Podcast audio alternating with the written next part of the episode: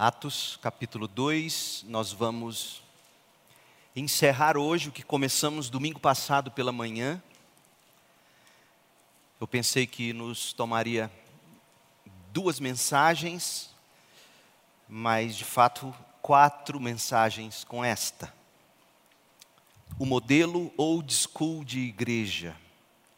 Nós vamos ler os versos 1 e o 47, o primeiro e o último de Atos, capítulo 2. No dia de Pentecostes, todos estavam reunidos num só lugar. Verso 41. Os que acreditaram nas palavras de Pedro foram batizados. E naquele dia houve um acréscimo de cerca de 3 mil pessoas. Esta é a palavra do Senhor. Era dia 29 de março de 1981. Portanto, 40 anos atrás. 40 anos atrás. Contava apenas oito meses que John Piper havia tomado posse como o pastor da Igreja Batista Belém composta à época majoritariamente de descendentes suecos, já idosos. Igreja localizada no centro de Minneapolis, Minnesota, nos Estados Unidos. 40 anos atrás. John Piper tinha 35 anos à época. E naquela congregação ele pastoreou por 33 anos, no mesmo lugar. Esse é meu sonho. Eu espero sair daqui depois de 30 anos, pelo menos. Vocês vão ter que me aguentar. Naquela manhã, aquele jovem pastor, seu primeiro ministério, apesar de ele ter ensinado por muito tempo no seminário ou na faculdade lá daquela mesma cidade, ele, ele fez mestrado nos Estados Unidos, doutorado na Alemanha, e foi ensinar, e enquanto ele ensinava, durante os anos de ensino, ensinando basicamente as cartas paulinas, ele descobriu que Deus o chamava não apenas para ensinar o Novo Testamento ou a Bíblia, mas para ele exultar em Cristo enquanto pregava para a sua congregação. E naquela manhã, estava apenas oito meses que ele era pastor da igreja, ele estava buscando imprimir o tom do que seria seu ministério entre eles. O jovem e nóvel pastor, ele pregou um sermão intitulado A Igreja Local, Mínimo versus Máximo. O sermão dele foi baseado, não foi uma exposição, mas ele, ele se baseou em Atos 2, de 36 a 47, que é grande parte do texto que nós vamos estudar hoje à noite. E no meio daquele sermão, ele trovejou as seguintes palavras, 40 anos atrás. Abre aspas. As igrejas estão morrendo hoje. Ele falava das igrejas históricas, tradicionais. As igrejas estão morrendo hoje porque não estão fazendo nada que o mundo deva olhar e dizer: há evidências de que Deus é real e que é glorioso entre eles. Muitas igrejas se esqueceram do motivo de sua existência, a saber, praticar boas obras em nome de Jesus para que as pessoas sejam movidas a dar glória a Deus. Mateus 5,16. E quando uma igreja esquece que existe para os outros e para Deus, ela fica encravada e satisfeita consigo mesma e pode prosseguir ano após ano, ouça, como um clube social com verniz religioso. Uma igreja prosseguindo por anos e anos, encravada, satisfeita com ela mesma, prosseguindo como um clube social com verniz religioso. Piper continua, mas sua vida está acabando e as pessoas não estão mais dizendo: veja todas as suas boas obras e o espírito humilde de amor com que são praticadas essas boas obras. Seu Deus deve ser um Deus glorioso de encorajamento. Não acho que a Igreja Batista Belém se enquadre nessa categoria de igrejas moribundas. Parece-me que esta igreja realmente tem um coração para boas obras que trazem glória a Deus. O que precisamos não é tanto dar meia volta, ele falava com relação à igreja dele, mas prosseguir na mesma direção ao máximo de boas obras. Fecha aspas. Gente, isso foi dito há 40 anos, mas é a pura verdade para os nossos dias. Deixe-me te fazer uma pergunta: onde estão as igrejas, ou melhor, quantas são as igrejas que não estão fazendo nada que o mundo deva olhar e dizer, há evidências de que Deus é real e que é glorioso entre eles? O mundo não olha para a igreja evangélica e diz: como Deus deles é glorioso. Honestamente, quais são as boas obras da igreja evangélica brasileira que glorificam o Pai que está no céu? Tudo que a igreja evangélica brasileira promete em nome de Cristo, qualquer ser humano que não nasceu de novo deseja. Riqueza, prosperidade, cura, saúde, casamento feliz, bem-estar, autoimagem saudável. Todas essas coisas o mundo sem nascer de novo quer. O mundo olha para a igreja. E o mundo entende que o que a igreja hoje tem a oferecer, qualquer coach tem a oferecer, até porque pastores hoje se passam por coaches. O mundo olha para a igreja e diz: não, o psicanalista pode oferecer, porque pastores hoje, alguns, preferem ser vistos como psicólogos ou psicanalistas do que teólogos bíblicos, homens da palavra e da alma do povo. Ora, se a psicanálise dá, se os coaches dão, se a loteria dá, porque afinal venha, dizime, oferte, e Deus te recompensará em dobro. Para que eu preciso da igreja? Eu consigo isso contratando uma pessoa qualquer. Onde estão as obras da igreja evangélica brasileira que glorificam o Pai que está no céu? Atuando desse modo, a admiração do mundo moribundo ao seu redor é zero pela igreja. As igrejas evangélicas hoje são mais escândalo do que motivo de admiração. E o que não faltam são igrejas moribundas. Igrejas que se tornaram clubes sociais, com verniz religioso, de nome batista, presbiteriano, metodista, Assembleia de Deus, dentre tantos, mas nós não podemos nos esquecer daquelas com nomes mais exóticos ou modernos. Clubes sociais com verniz religioso, pedra de tropeço, escândalo. E o máximo que a igreja evangélica hoje é capaz de fazer é boicotar Burger King. Ela não tem outra mensagem. Vamos lá dar dislikes. O mundo é mundo, meu povo. E o papel da igreja, o papel da igreja é viver o evangelho de tal modo que o mundo olhe e diga: o Deus deles é glorioso. Meu Deus, onde estão as igrejas saudáveis? Onde estão as igrejas old school? Old school é outra palavra para tradicionais, sim.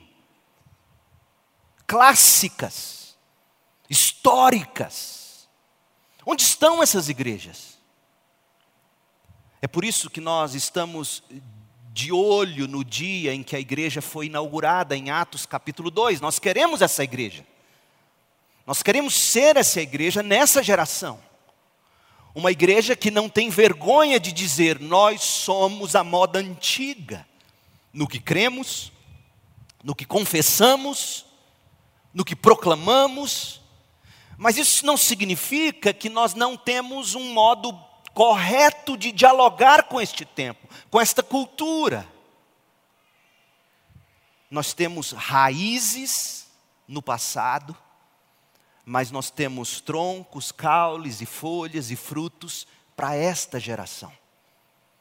É por isso que, por exemplo, aqui, vira e mexe, a gente faz o que fizemos hoje à noite. A gente canta hinos e cânticos de forma mesclada.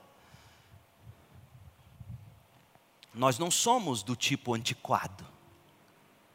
Mas nós também não queremos ser do tipo moderninhos.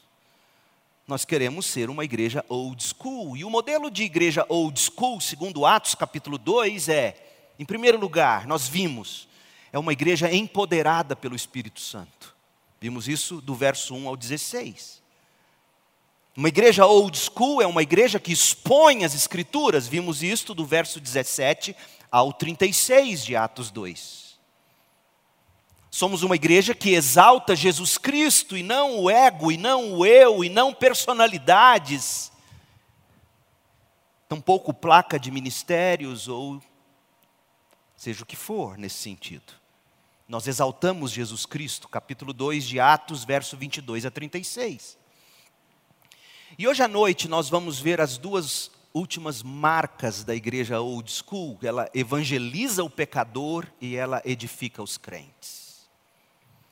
Meu povo, nós não temos tudo o que a igreja é aqui em Atos 2. A igreja é muito mais do que está em Atos 2. Assim como o evangelho é muito mais do que está em João 3,16. Certo? Mas a igreja não é menos do que nós temos aqui em Atos 2 e o evangelho não é menos do que está em João 3,16. Domingo passado nós vimos a igreja old school empoderada pelo Espírito, a igreja old school expondo as Escrituras. Hoje de manhã a igreja old school exaltando Jesus Cristo. Vamos ver agora a igreja old school evangelizando o pecador. Uma coisa que você tem que se lembrar, e você vai ver isso em Atos: a igreja é a ferramenta missionária, é a ferramenta evangelística de Deus, desde o começo, para evangelizar o pecador. Atos capítulo 2, de 37 a 41, destaca que uma igreja old school é uma igreja que evangeliza. É uma igreja que ganha almas para Jesus. Curiosamente, por algum motivo que eu realmente desconheço, tanto a igreja emergente desses dias em que a gente vive, como os cristãos reformados, extremados, recuam diante da conversa do evangelismo. Eu não sei porquê. Eles temem tudo isso. Ah, se Deus elegeu antes da fundação do mundo, Ele vai cuidar da evangelização. Não é bem assim. O Deus que escolheu, e eu creio nisso de toda a alma e de todo entendimento, Ele também escolheu os meios de a igreja alcançar estes eleitos. Então, o meu conselho aos da extrema esquerda, os emergentes, meu conselho aos da extrema direita, os reformados, é: supere isso, cresça. Peça a Deus para contagiá-lo com o vírus do evangelho e a doença do evangelismo. E aqui eu estou usando uma linguagem pejorativa que alguns deles usam para nos acusar. O vírus do evangelho, a, a doença do evangelismo.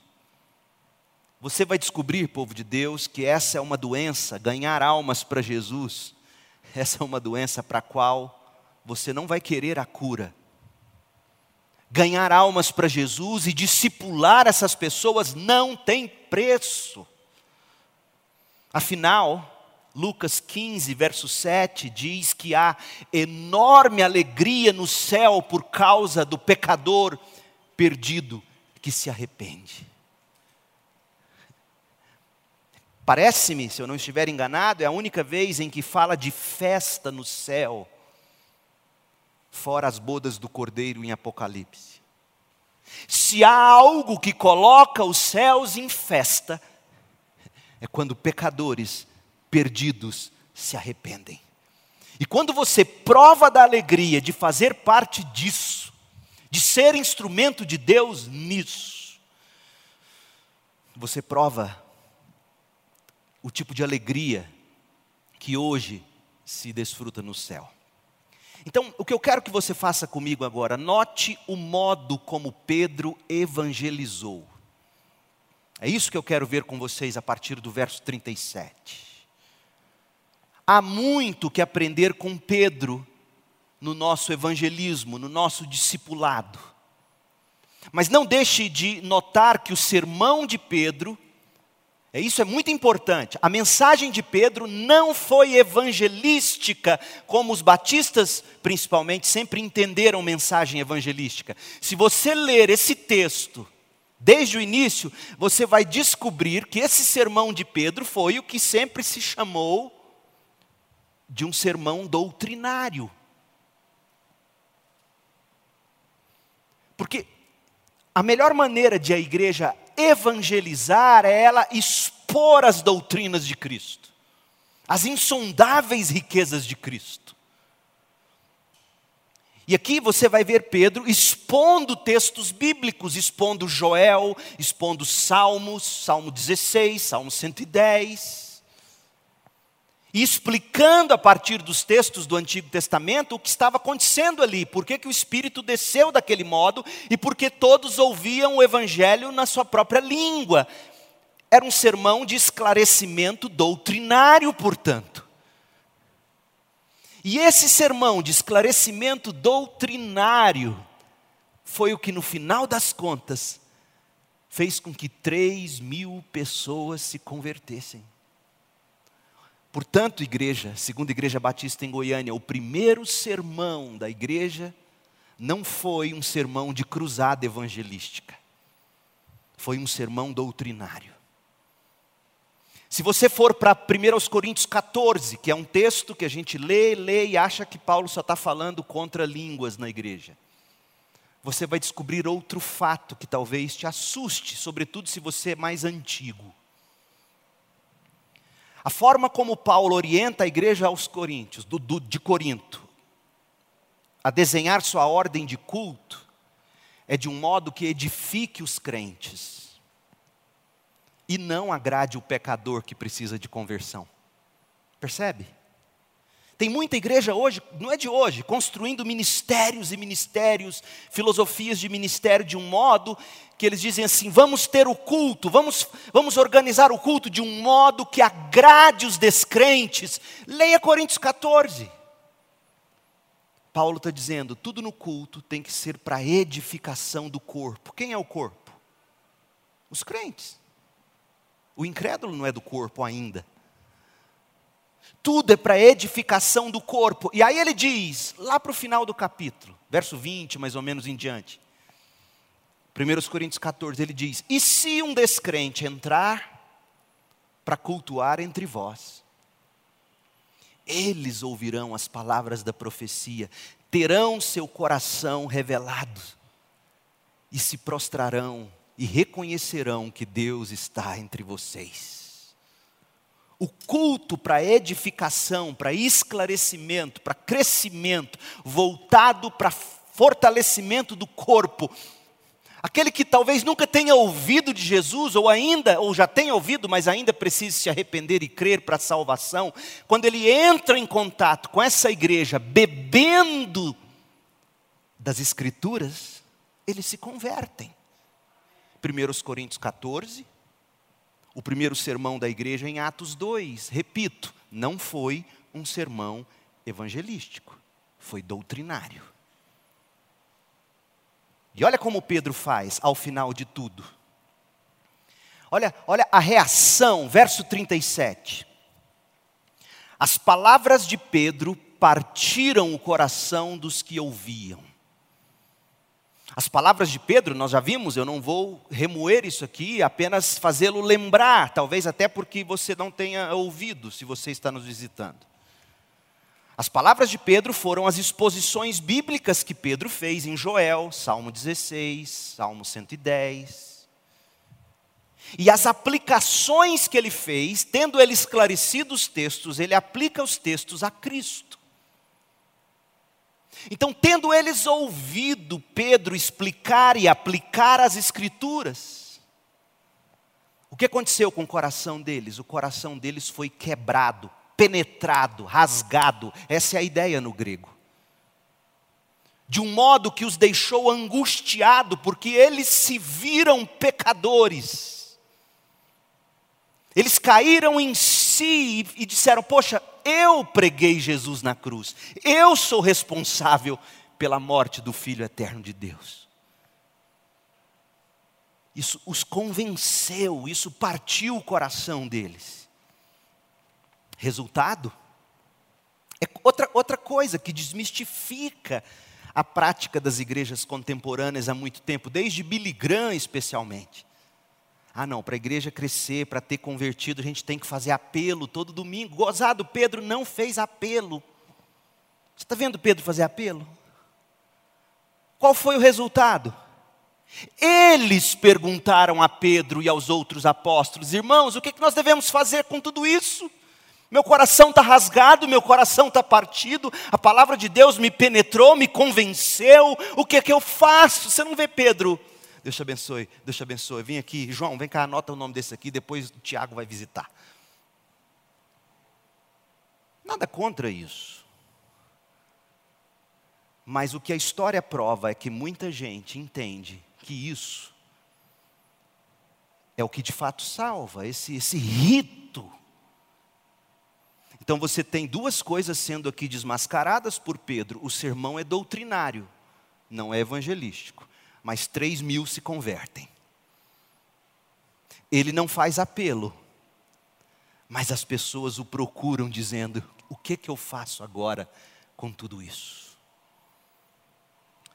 É a primeira grande estratégia, estratégia de, do, do evangelista, da boa igreja evangelística, é cortar o coração das pessoas com a palavra de Deus, expor as Escrituras, apontar para Cristo e você vai descobrir que Deus, o Espírito Santo, ainda se encarrega de convencer o pecador do pecado, da justiça e do juízo. E eles virão a você e eles vão te perguntar: o que, que eu devo fazer? Viva desse modo onde Deus te plantou. Fale da palavra de Deus, evangelize, mostre o Evangelho, demonstre o Evangelho, e as pessoas virão a você. Você não precisa ficar empurrando goela abaixo, elas virão a você. Desde que você esteja falando as palavras das Escrituras, é óbvio. As palavras da Bíblia precisam ser faladas, não é só seu modo de viver que evangeliza. Aliás, modo de viver sem palavra pregada não é evangelismo, porque a fé não vem pelo exemplo, a fé, a fé vem pelo ouvir, ouvir a palavra de Deus. Então, você tem que viver correto, porque isso é um dever do crente é fruto do novo nascimento. E o seu viver, atrelado às suas palavras cheias de evangelho, eles vão ouvir, o coração vai rasgar e eles vão te procurar, irmão, o que, que eu devo fazer? Sem estardalhaço, sem apelos emotivos, sem chororô, tentando com fundo musical. Como é que era o 222 do cantor cristão? 222, manso e suave, Jesus convidando. Lindo esse hino. Chama por ti, por mim. Graças a Deus vocês não são ministros de música. Aí você faz aquele fundo, você faz aquela, aquela pila. Quem que não chora escutando um negócio bonito desse? As palavras partiram o coração dos que ouviam. E sem apelação, eles perguntaram a Pedro e aos outros: Irmãos, o que devemos fazer? Aí Pedro explicou, verso 38, ele comunicou os elementos essenciais da salvação. Verso 38, Pedro respondeu: Vocês devem se arrepender para o perdão dos seus pecados. A primeira coisa foi, esta é a mensagem do reino de Deus, foi isso que Jesus chegou anunciando: arrependam-se e creiam. A mensagem de Pedro está em consonância com a mensagem do Cristo, o seu Senhor e Mestre. Vocês devem se arrepender. Vocês são pecadores, essa é a raiz do problema de vocês. Não é baixa autoestima, não é melhorar isso primeiro, melhorar aquilo depois, e aí Deus ajuda aqueles que cedo madrugam, não é isso. Vocês têm que se arrepender. Mas muitos até batistas hoje, ao escutar aquela multidão dizendo irmão, já falam, não, já é crente, está me chamando de irmão. E Pedro foi. E Pedro disse: não, vocês precisam se arrepender do pecado para receberem o perdão. E vocês devem professar publicamente a fé, vocês têm que ser batizados em nome de Jesus Cristo. E esse processo todo comprovará que vocês receberam a dádiva do Espírito Santo. O que nós temos aqui em Atos 2,38 não é a ordem cronológica dos, dos acontecimentos. Não é que você se arrepende, crê, é batizado e aí recebe o Espírito, o batismo no Espírito. Não é isso. Porque se fosse assim, Jesus seria mentiroso quando ele diz que quem convence o homem do pecado, da justiça e do juízo é o Espírito. O Espírito está agindo desde o começo. Você tem que se lembrar que eles acabaram de receber o Espírito Santo de um modo visível, então essa linguagem em Atos vai ser muito comum mas é obra do Espírito do começo ao fim, desde o início do sermão de Pedro até o convencimento dos pecados e as pessoas arrependendo ali, procurando os apóstolos e dizendo: o que, a gente faz? Arrependa, receba o perdão do pecado, professe a sua fé pelo batismo em nome de Cristo Jesus, e vocês darão provas de que vocês têm o Espírito Santo de Deus. Essa é a mensagem que você tem que dizer para as pessoas. É isso que você tem que dizer. Não basta você dizer, você não, ninguém precisa nascer de novo para gostar de você dizer para elas assim: Jesus te ama. Quem não gosta de ser amado? Até porque se ele é Deus, ele tem mais do que o dever de me amar. É assim que o mundo pensa. Dizer Jesus te ama não é a mensagem do evangelho toda. Pedro está dizendo: existe um problema fundamental na vida de vocês, o pecado. Arrependa-se, creia, receba o perdão, professe a fé pelo batismo, e vocês darão provas de que receberam a dádiva do Espírito. Terceiro, Pedro, ele conforta o coração deles agora, verso 39. Essa promessa é para vocês, o dom do Espírito, a salvação. Essa promessa é para vocês, é para seus filhos é para aqueles que estão longe de Jerusalém, é para os gentios. Isto é, para todos que forem chamados pelo Senhor nosso Deus. E com base nesse versículo, as pessoas dizem: está vendo? Os filhos de crentes têm que ser batizados. E aí, muitas igrejas sérias que eu amo e respeito batizam criança. Mas o que eles se esquecem de observar e de dizer é que essa promessa não é para os filhos obrigatoriamente. Essa promessa é para os que forem chamados, o chamado eficaz pelo Senhor nosso Deus. Isso aqui é consolo. Isso aqui é conforto, é Pedro dizendo para milhares de famílias destroçadas ali, querendo recomeçar com o Evangelho, é Pedro dizendo: o Evangelho muda você, o Evangelho muda seu filho, o Evangelho muda sua casa, o Evangelho muda todos quantos creem. Aqueles que são chamados recebem essa promessa. Aliás, a promessa é para os que são chamados. Quem não é chamado não ouve continua amando o pecado.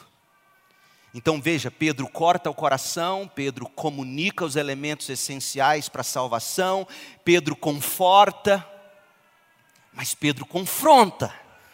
Verso 40, Pedro continuou a pregar, advertindo com insistência seus ouvintes: salvem-se desta geração corrompida. Oh, meu povo, como Pedro ensinaria para essa problemática toda do Burger King?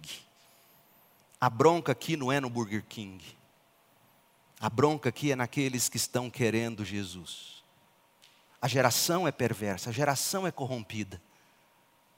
Cabe a você não é ficar batendo boca com essa geração, cabe a você se salvar dessa geração. Fuja dela.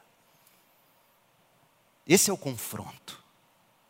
Fuja desse mundo pegando fogo, condenado, já estão condenados, diz Jesus. Pedro diz: fujam disso, porque aqueles que confessam o nome do Senhor e vão com a esperança de que esse evangelho agora pode transformar os outros, não pode viver como vivem os dessa geração corrompida. Crente tem que ser diferente. Não apenas nos estereótipos. Crente tem que ser diferente, inclusive, na hora de lidar com adversidades. Sim, meu povo, nossos valores foram profundamente atacados nesse, nesse último mês. Nossos valores foram atacados. Mas Jesus disse que seriam. E, e, o nosso papel é nós nos salvarmos disso, e nós não podemos ser igual ao mundo, nós não podemos ser igual, inclusive no modo de dizer ao mundo: não concordamos com o que você está dizendo. Mas a gente fala que não concorda com mais ira do que um pagão. Não se vê na voz, não se enxerga na vida dos cristãos compaixão, graça, eles estão cegos, meu povo. Deus meu, Deus meu, perdoa eles, eles não sabem o que fazem, eles são cegos. E Deus cuidará de puni-los se eles não se arrependerem e crerem enquanto é tempo. Agora, como a igreja vai atrair o mundo? No sentido de eles quererem ouvir a nossa mensagem, se a gente olha com raiva, se a gente fala com ira, se a gente espuma a boca e xinga e faz dislike, manda WhatsApp. Eu nem sabia dessa história do Burger King, graças a Deus, fiquei sabendo que crente me mandou. Vai lá, pastor. Dá um dislike lá. Eu falei, do que está acontecendo? Nem de Burger King eu gosto. O que está acontecendo? Aí eu fui ver ô, crentão, você fez marketing para o diabo. Sabia disso? Ignora. Sabe o que Lutero dizia das artimanhas do diabo? A coisa que o diabo mais detesta. Sabe o que é? É o crente olhar e fazer de conta que não viu o que ele está fazendo. Dá de ombro, faz biquinho. O diabo se enfurece. Mas os crentes vão lá e entra e pega, espalha. E vamos dislike, vamos dislike. Mês que vem esquece, está tudo lá na fila comendo. É um negócio impressionante. E Pedro está dizendo: a bronca não é no mundo, a bronca na igreja. Ou, oh, crente, você que quer Jesus, tem o Evangelho, salve-se dessa geração, pule desse barco. Ele vai afundar. Então Pedro corta o coração deles com a palavra, comunica os elementos essenciais para a salvação, conforta o coração deles, confronta o estado do mundo, dizendo: fuja dele. E Pedro colhe os frutos. Olha o verso 41. Os que acreditaram nas palavras de Pedro foram batizados, e naquele dia houve um acréscimo de cerca de 3 mil pessoas. Ou oh, eu quero ver uma igreja assim. Uma igreja assim, que fala a linguagem do Evangelho, e as pessoas pelo Espírito entendem, e elas têm o coração cortado, e elas perguntam: o que, que eu faço diante do que você me falou? E você então conforta, e você então confronta, e você então comunica as verdades. Arrependa, receba o perdão, professe a fé pelo batismo. Isso é obra do Espírito na sua vida. E Deus vai cuidando de acrescentar os que devem ser salvos. É tão fácil, gente. É tão fácil. Basta que tenhamos a constância. Então, essa é a igreja old school, ela, ela evangeliza o pecador. E por fim, a igreja old school edifica os crentes.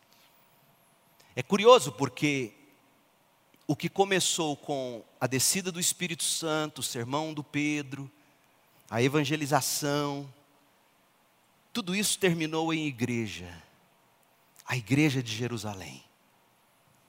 Mostrando para nós que cristianismo não foi idealizado por Deus para ser vivido no isolamento. A igreja que você precisa para a sua vida é a que está aqui em Atos 2. Você não, não congrega em igreja, em primeiro lugar, apenas porque o sermão é bom. Não é menos do que isso, mas não é só sermão.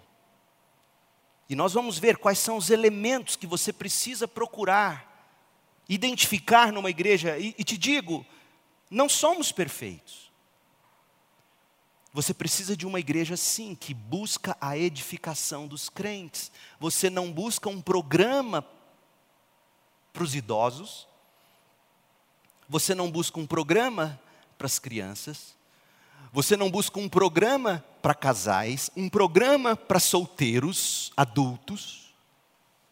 Aliás, já arrumei um para vocês.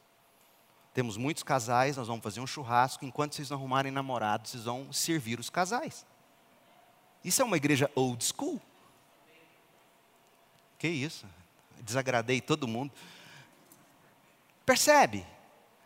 Você não busca igreja para atender aquelas necessidades que você acha que tem.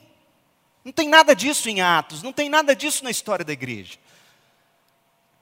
Então, essa igreja, ela edifica os crentes.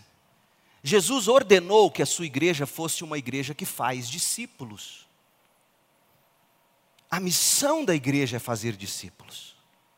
Façam discípulos de todas as nações, batizando-os em nome do Pai, do Filho e do Espírito Santo, ensinando-os a guardar todas as coisas que eu vos tenho ordenado. E lembrem-se, eu estou com vocês todos os dias, não temam, até o fim dos tempos.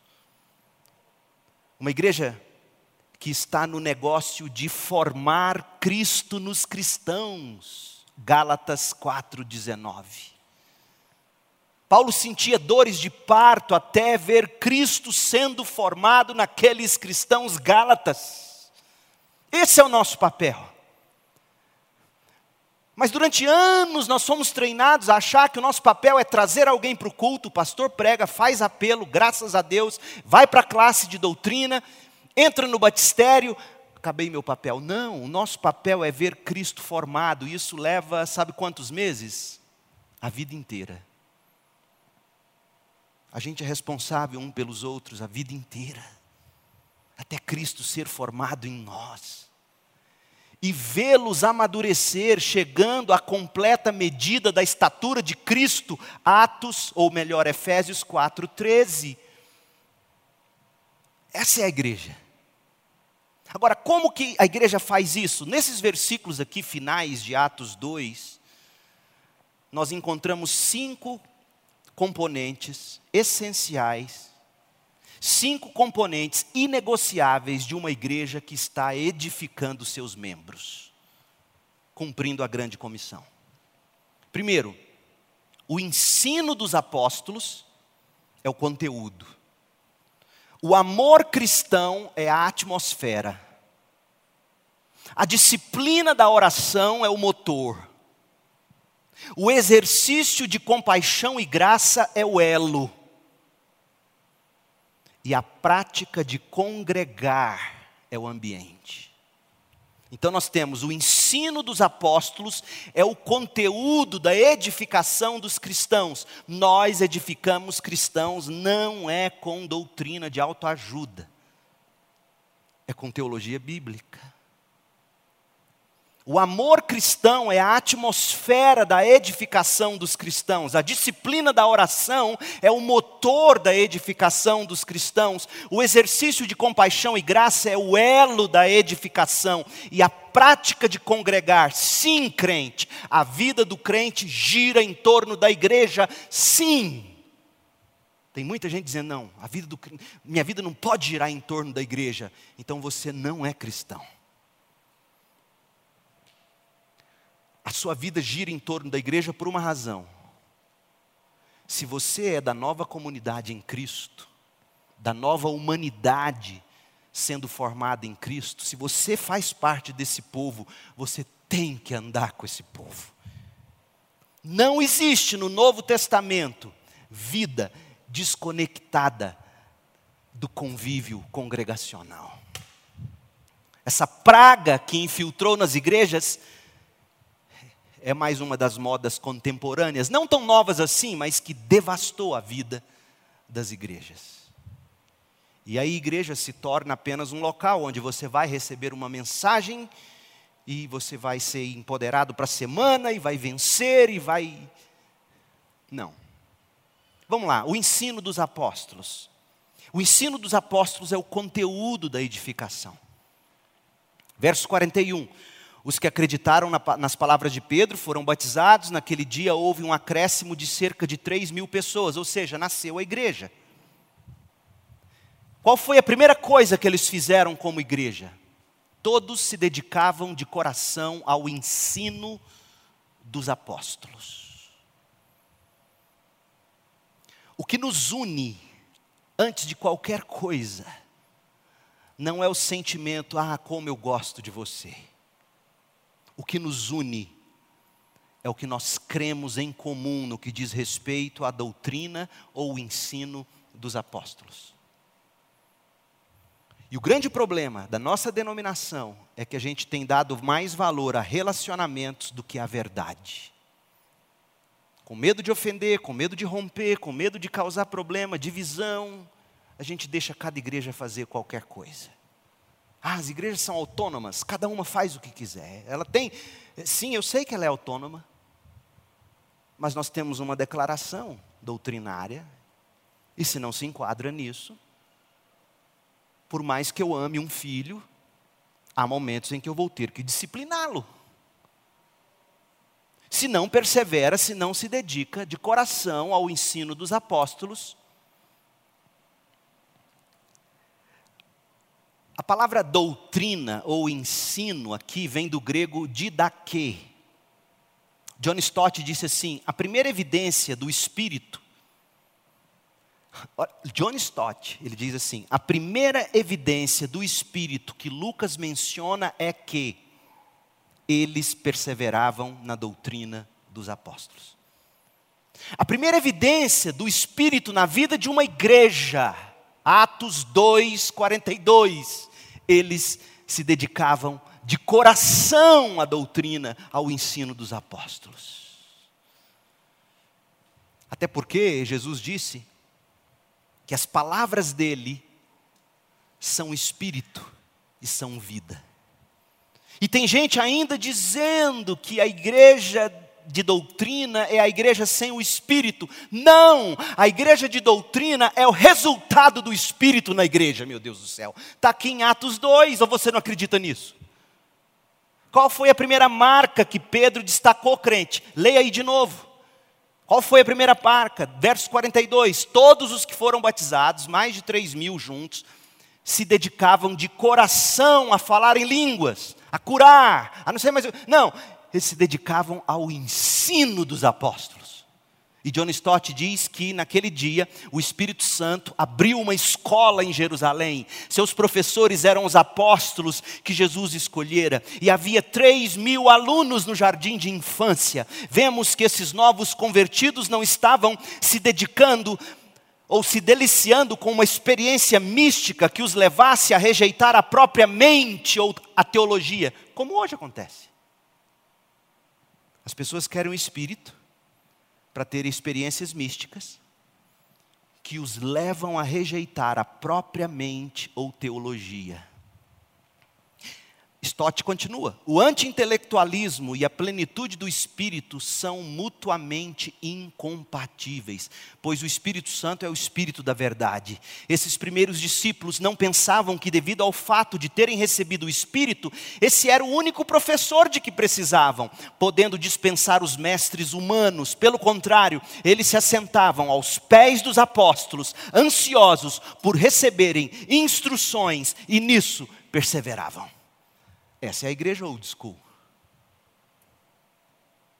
George Barna escreveu: a igreja foi projetada para ser um centro de ensino. No entanto, cristãos hoje não agem como cristãos porque eles não pensam como cristãos. Uau! Cristãos não agem como cristãos porque eles não pensam como cristãos. E por que, que eles não pensam como cristãos? Porque eles não entendem sua fé. John MacArthur escreveu que uma igreja boa é aquela que ensina a Bíblia. Ele diz: novidade não é necessário. Ensino regular e consistente da verdade é o que todo cristão precisa. Ensino consistente da verdade bíblica é o que todo cristão precisa. E sabe o que isso? A Bíblia tem um nome para isso catequizar. Catequizar, para o seu espanto, não é uma palavra que os católicos romanos inventaram. É uma palavra do Novo Testamento. Aparece oito vezes no Novo Testamento. A palavra grega é catequel, de onde vem catequese. E catequel significava o que? Ensinar, falar, informar, instruir, ela aparece, por exemplo, em Lucas 1, verso 4. Quando Lucas fala para que você, Teófilo, tenha plena certeza de tudo que lhe foi catequel tudo que lhe foi catequizado, tudo que lhe foi ensinado, e é isso que a gente quer fazer desde as nossas crianças menores. Nós queremos catequizá-las nas doutrinas dos apóstolos, nós queremos ensiná-las, nós queremos instruí-las, nós queremos informá-las nas doutrinas dos apóstolos. E você vai ver catequel aparecer de novo em Atos 18, 25 quando fala que Apolo foi instruído no caminho do Senhor, foi catequizado no caminho do Senhor. Eu poderia te citar Atos 21, 17 a 21, Romanos, Romanos 2, 18. Paulo diz: Conhece a vontade de Deus, sabe o que é certo, porque foi catequel, foi catequizado em Sua lei, foi instruído. É uma palavra bíblica, crente, não tenha medo dela. 1 Coríntios 14, verso 19. Contudo, numa reunião da igreja, prefiro dizer cinco palavras compreensíveis que ajudem os outros, ou sabe o que diz, o verbo ajudar no grego é catequel. Eu prefiro, no culto, Paulo está dizendo, combatendo as línguas estranhas, prefiro dizer cinco palavras compreensíveis que catequizam do que falar dez mil palavras em outra língua que ninguém entende. Gálatas 6, verso 6. Aqueles que recebem o ensino, aqueles que estão sendo catequizados, é isso que significa receber o ensino.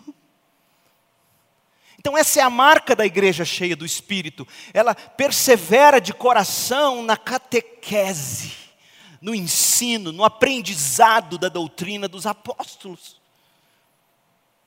Ela tem fome de palavra de Deus, ela quer conhecer, ela quer aprender, ela quer absorver. Segundo, se a doutrina dos apóstolos é o conteúdo da edificação do crente, o amor cristão é a atmosfera dessa edificação. Verso 42, Atos 2, 42. Todos se dedicavam de coração ao ensino dos apóstolos, à comunhão, ao partir do pão. Isso aqui é amor. Se dedicavam à comunhão, ao partir do pão. É o componente comunitário dessa igreja. O desejo humano e o anseio divino de relacionamentos autênticos que tantos buscam após terem sido feridos pelas promessas ou miragens desse mundo cheio de pecados, eles encontram na igreja. Comunhão vem de coinonia, participação em, compartilhamento de coisas comuns. Incluía, inclusive, a partilha de bens, caso alguém precisasse, verso 44. E eles partiam o pão. E esse partir o pão, isso abrangia tanto a ceia do Senhor, como comer um na casa do outro. Sabe por que, que a gente, às vezes, mais se relaciona com os amigos da faculdade, da escola, do trabalho, acaba casando por lá do que na igreja? Porque a gente não quer construir esse tipo de convívio em uma atmosfera de amor cristão como tem que ser. É triste, porque se você vê um moço solteiro da nossa igreja, sair com uma moça solteira da igreja, você logo vai dizer: hum. E se eles estiverem tentando desenvolver uma boa amizade? Aliás, casamento só dá certo se a gente for bons amigos. A atração física logo vira normal, e se não há amizade entre você e seu cônjuge, seu casamento começa a correr perigo. Mas a gente, a gente foge a tudo isso. Eu me lembro quando eu era moleque aqui no setor Coimbra, jogando bets na rua, jogou bets? Queimada, vôlei, na época do Júlio, os tacos era diferente. Depois ele vai contar para nós, na época de Adão e Eva, bem o jeito que jogava bets com. Ele era primo dos filhos de Adão. Aí eu me lembro, você sabe qual era o programa de um menino da minha idade aqui na rua 244, no setor Coimbra? Deitar na calçada, na sombra das árvores, ficar ao lado dos amigos. É esse tipo de relacionamento, de coinonia que a gente tem que ter com o povo de Deus. Conviver com eles, partir o pão com eles, de casa em casa, na igreja. Não tem como a sua vida não girar em torno da igreja, se você é crente, não tem como. Não se blinde, não se isole. Nesse tempo de pandemia, você se fecha com seus filhos, com sua família. Você precisa disso aqui. Essa é a sua nova comunidade de amor. Essa é a nova humanidade sendo formada em Cristo. Em terceiro lugar, a disciplina da oração é o motor da edificação.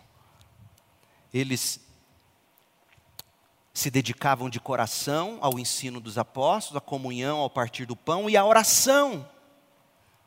E olha o resultado disso: havia em todos eles um profundo temor, e os apóstolos realizavam muitos sinais e maravilhas. Então você avança do fundamento do ensino dos apóstolos e da atmosfera do amor para os joelhos dobrados diante de Deus.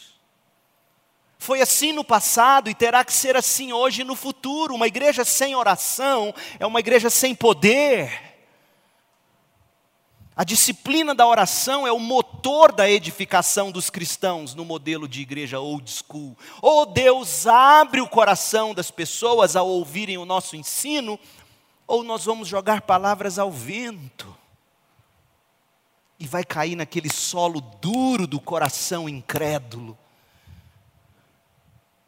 Gente, nós estamos vivendo num momento, pode ser o seu caso, você que me assiste, onde Fulano pensa: não, eu gosto mais do louvor daquela igreja, aí ele assiste o louvor lá. Não, agora eu gosto do sermão daquele pastor, aí ele muda para o sermão do outro pastor. Não, mas aquela igreja é que está fazendo ceia online, então no dia da ceia eu vou me sintonizar lá. Que diferença tem disso? Para o controle remoto no domingo, você lá, banheiro do Gugu, né? Coitado, que o Caldeirão 19 o tenha, sei lá, o que virou. Que diferença tem você ficar assim, mudando, e julgando, e avaliando? Não, pastor ali prega menos, é melhor. Hoje eu não estou muito afim de um sermão longo. Meu, meu povo, eu me vejo numa cena dessa todo dia, toda hora, lidando com essas circunstâncias, e eu falo, Deus, se o Senhor não abriu o coração dos que me ouvem, eu não vou passar de um bozo jogando palavras ao vento. E é isso que você tem que fazer, você tem que orar por aqueles que você vai discipular e está discipulando. Você tem que pedir para que Deus opere milagres, maravilhas e, sobretudo, a maravilha do novo nascimento, que é um grande milagre, aconteça. Em quarto lugar, o exercício da compaixão e graça é o elo da edificação dos cristãos. Eles perseveram na doutrina, eles partem o pão, eles vivem em comunhão, eles oram, e eles cuidam uns dos outros. Verso 44. Os que criam se reuniam num só lugar. Está vendo? Igreja não repete culto, ou não faz o mesmo culto para públicos diferentes. A igreja se reúne num só lugar. Isso está dito lá no verso 1, está dito aqui de novo. Os que criam se reuniam num só lugar não é multi-site. É um só lugar. Eu acho que não tem mais como ser tão transparente, meu povo. Eu acho que às vezes eu é que não sei ler. Porque tem gente aí achando, não, nós vamos, a igreja vai crescer, nós vamos fazer vários cultos. Sai o primeiro público das oito, vem, chega o das dez, aí de noite a gente faz mais dois. Na verdade, você tem, se tiver quatro cultos para quatro públicos, você tem quatro igrejas. É o que está aqui, verso 44. Os que criam se reuniam num só lugar. Isso vale ainda para hoje. Igreja não é virtual. Igreja são os que se reúnem no mesmo lugar. Agora, a virtualidade nos ajuda. Imagina o irmão Júlio. A irmã Maria José vai para um congresso de médicos em Califórnia. Irmão Júlio fica chorando, porque não sabe cozinhar um ovo. Aí todo dia eles falam pelo vídeo do WhatsApp. Irmã Maria José, irmão Júlio. Ótimo. Mas qual é o grande anseio do irmão Júlio? É Maria José voltar, ele poder deitar nos bracinhos dela e ela catar piolho nele o convívio. Por quê? Porque a virtualidade não substitui o relacionamento conjugal que requer corpos unidos em todos os sentidos. Não existe igreja virtual, existe um momento pandêmico difícil, onde nós estamos usando aqui para transmitir a mensagem, mas a vida da igreja não é para você ficar aí somente assistindo, você está ansiando pelo dia em que tudo voltará ao normal, e se não voltar, estaremos no céu. Os que criam se reuniam num só lugar e compartilhavam tudo que possuíam vendiam propriedades e bens e repartiam o dinheiro com os necessitados. Esse é o modelo old school de igreja. Esse é o modelo. Você vê o irmão, você sabe que ele está passando dificuldade, você sabe que tem enfermidade na família, você sabe que remédio custa caro, você nem pergunta, você vai lá e diz: toma, enfia no bolso uma garopa, uma nota de 100. Ou o lobo guará, a nota de 200. E abençoa o irmão. E cuida do irmão, e ajuda uns aos outros. E esse elo de compaixão vai nos constrangendo, vai nos, vai nos unindo em amor. Agora, não venha me dizer que o que está sendo ensinado aqui é o comunismo primitivo. Não, não é o caso. Primeiro, porque a doação era voluntária, não era obrigatória e nem obrigado pelo governo. Segundo, as pessoas ainda tinham posses. Por quê? Porque reuniam nos lares. Verso 46. E depois desse episódio, muitos crentes continuaram tendo propriedades. Leia lá em Atos. E, e, e quando Ananias e Safira faz aquela besteira toda, os apóstolos, Pedro e Vila, falam: olha, vocês não precisavam ter vendido. Para que, que venderam e mentiram? Não precisava ter vendido. Não era um comunismo primitivo, não é o caso. O que você tem aqui é compaixão e graça, porque crente, quando recebe o Espírito e vê o outro, mas não tem para dar, se for necessário, ele até vende, mas ajuda. Por isso que o mundo não se encanta com a gente, o mundo não vê a gente fazer isso. A gente está bravo aí com os LGB, não sei das quantas. Está bravo com eles adotando. Não estamos? A igreja está cheia de crente aí, espumando a boca, não pode adotar, não sei o quê, BBB. Os jovens casados das nossas igrejas preferem gastar uma fortuna em inseminação artificial do que em adoção. O que a igreja está fazendo para chocar o mundo no bom sentido? Fazendo papel de doido, gritando nas portas dos hospitais, brigando com os médicos no cumprimento da profissão. Nós somos um bando de malucos. Cadê a compaixão? Cadê a graça? Cadê a hora de você catar um menino desse? Soube de uma história desses. Adotou o menino já com quase 10, 11 anos. O irmão órfão foi lá e adotou o irmão. Dois marmanjos. Cadê os casais saudáveis da nossa igreja, das nossas igrejas, exercendo compaixão e graça? Nós éramos conhecidos no início por catarmos criança nas latas de lixo. Hoje nós queremos ser conhecidos por ficar dando dislike no Burger King. Pegou a visão? Por que, que a igreja não faz diferença? Em nome de Jesus, não saia dizendo que eu estou defendendo qualquer coisa. Não, eu estou te trazendo fatos para você cair em si e falar: Uau, o que está acontecendo? E por fim, a prática de congregar é o ambiente da edificação dos cristãos. Verso 44. Os que criam se reuniam num só lugar. Verso 46. Adoravam juntos no templo, diariamente reuniam-se nos lares para comer e partiam o pão com grande alegria e generosidade, sempre louvando a Deus e desfrutando a simpatia de todo o povo.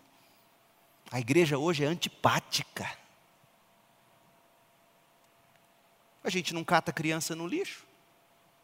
A gente joga óvulo fertilizado no lixo. Eu estou mentindo, igreja? Eu estou exagerando?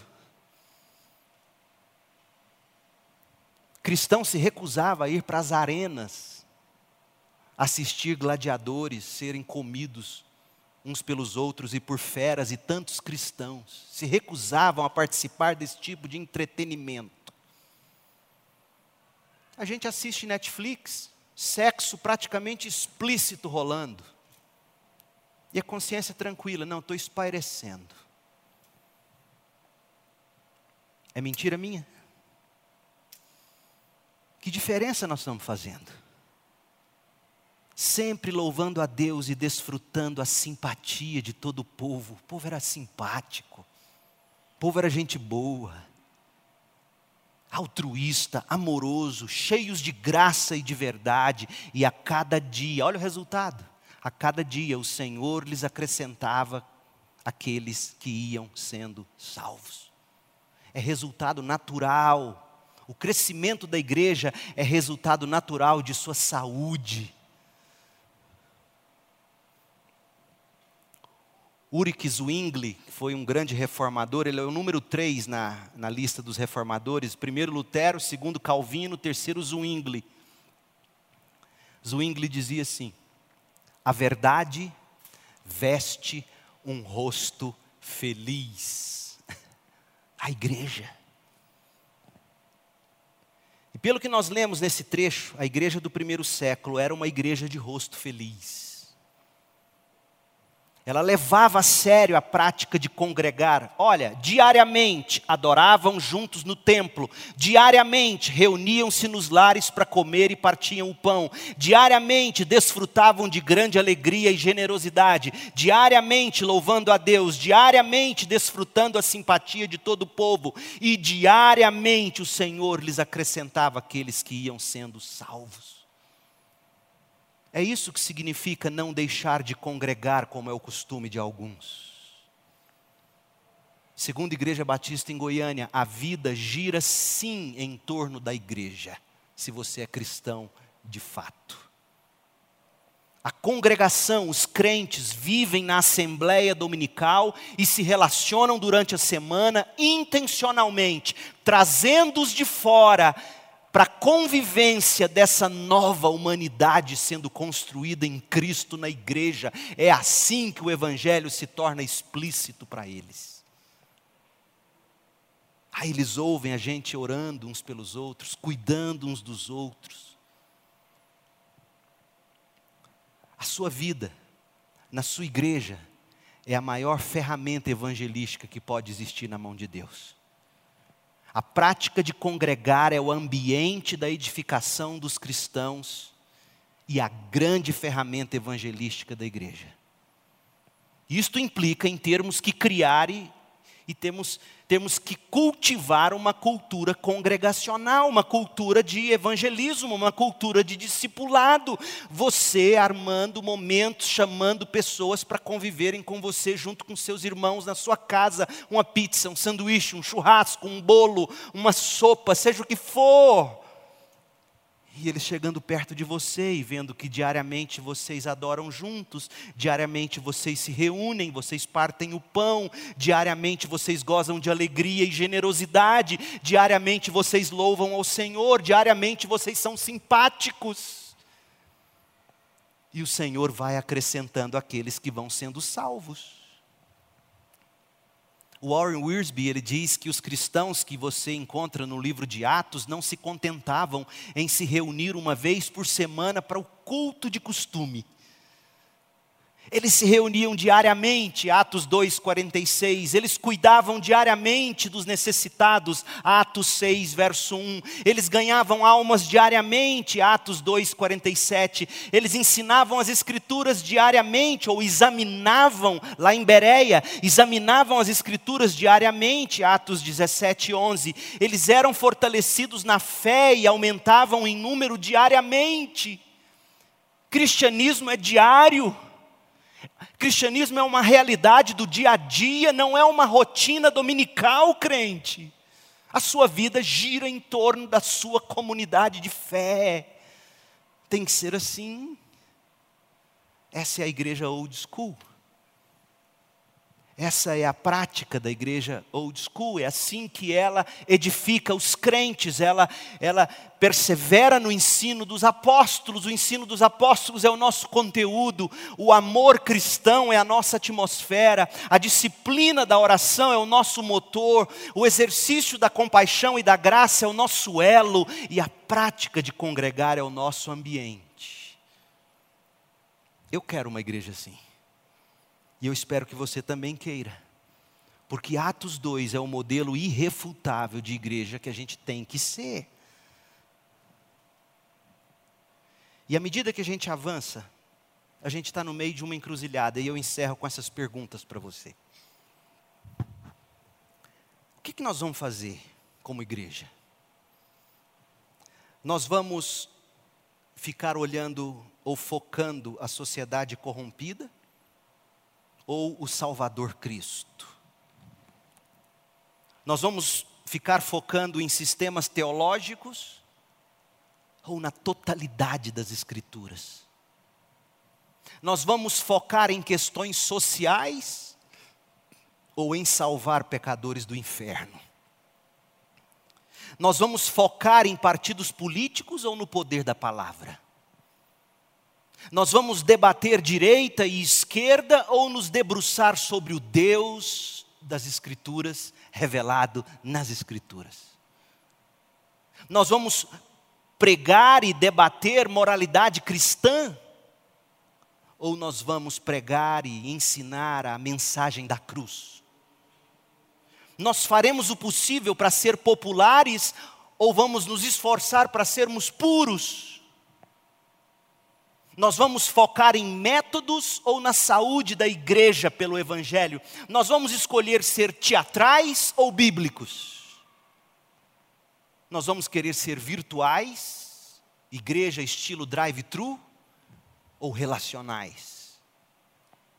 Nós vamos promover programas ou vamos cultivar uma cultura de discipulado? Enfim, que igreja nós vamos ser, segundo a Igreja Batista em Goiânia? Eu proponho que nós sejamos uma igreja old school, a moda antiga. E que igreja é essa? Deixe-me ler para você. Uma igreja com raiz bem fincada no cristianismo primitivo do Novo Testamento. Os troncos e caules e ramos na tradição batista do separatismo e do puritanismo inglês e da reforma protestante. E as copas bem frondosas, árvore frutífera para esta época, povoada por almas escaldadas pelo pecado. Isso sem falar nos, nos frutos de novidade de vida e de amor que, pelo Evangelho e no Espírito, nós vamos batalhar para produzir para a glória de Cristo. As escolhas que nós fizermos terão consequências definidas e eternas, gente. E eu tenho visto, e você tem visto, o que Deus tem feito entre nós, pelo simples fato de que estamos juntos lutando para ser uma igreja old school. Uma igreja empoderada pelo Espírito, que expõe as Escrituras, que exalta Jesus Cristo, que evangeliza o pecador e edifica os crentes na vida congregacional. Minha oração por nós, que Deus, o Pai e Cristo Jesus, nosso Senhor, lhe deem, nos deem graça para perseverar, misericórdia para levantar e paz para prosseguir no caminho da igreja old school. 1 Timóteo 1, verso 2.